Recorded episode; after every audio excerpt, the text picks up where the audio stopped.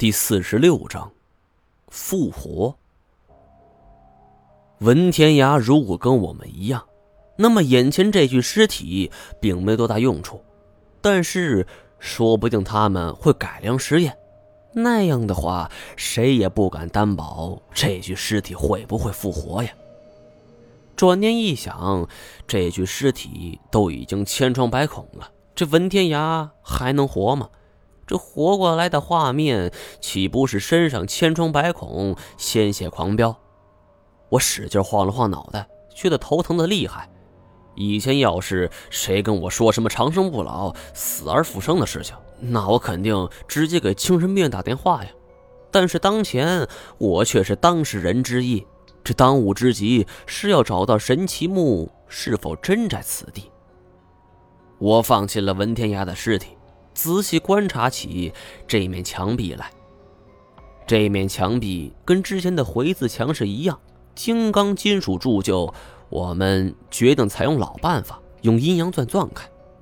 这次金锁是自告奋勇，有意在我们面前卖弄本事。很快，他就钻出了十几个相连的小孔。我是心急如焚，只恨阴阳钻只有一把，否则还能上前帮忙加快效率。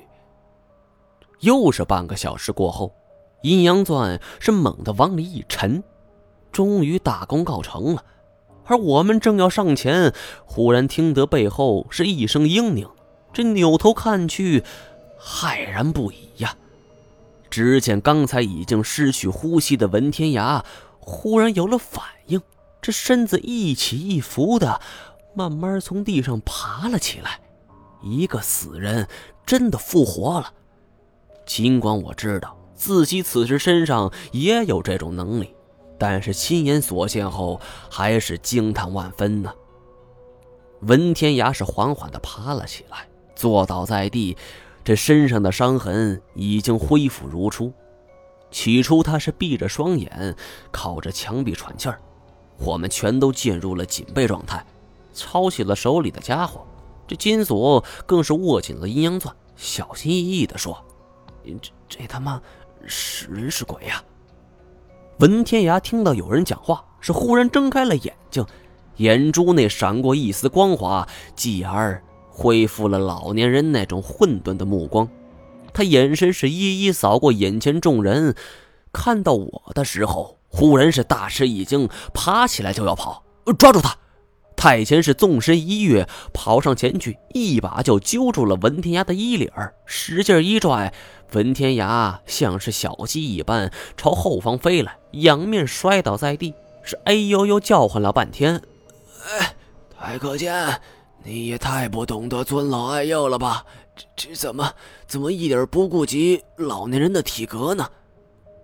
我走上前去，努力控制自己的情绪，冰冷道。反正你也是不死之身。文天涯躺在地上，仰面看着我，他微微一笑，爬了起来，拍了拍自己身上，哼，我就说过你不简单，现在看来，我看人还是准的。他又看了看金锁和古遗址，行，今儿是净碰见熟人了。少废话！金锁站了出来。是压制不住满腔怒火，你是自己说呢，还是让索爷用刑呢？这文天涯一听要用刑，是连忙摆手：“呃，别别别，呃，千万别，我自己招，呃，坦白从宽，好不好？”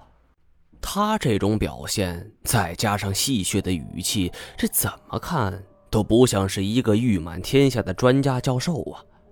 文天涯说：“呃，我能先喝口水吗？”